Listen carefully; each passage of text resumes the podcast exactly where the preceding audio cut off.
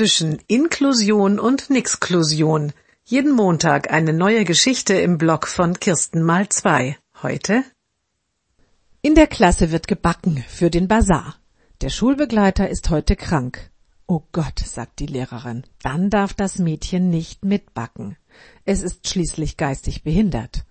Na ja, so schwierig ist das mit dem schon vorbereiteten Teig ja eigentlich nicht. Nein, das geht nicht, sagt die Lehrerin. Ich könnte helfen, schlägt die Mutter vor. Nein, das geht nicht, sagt die Lehrerin. Eltern haben keinen Zutritt. Also muss das Mädchen nach Hause gehen. Das Mädchen weint. Die Mutter weint auch. Aber sie wischt ihre Tränen weg, stellt sich in die Küche und backt selbst mit dem Mädchen viele schöne Plätzchen. Das Mädchen ist stolz und nimmt die Kekse am nächsten Tag mit in die Schule. Die können ja mit auf dem Bazar verkauft werden. Nein, das geht nicht, sagt die Lehrerin. Die sehen etwas anders aus.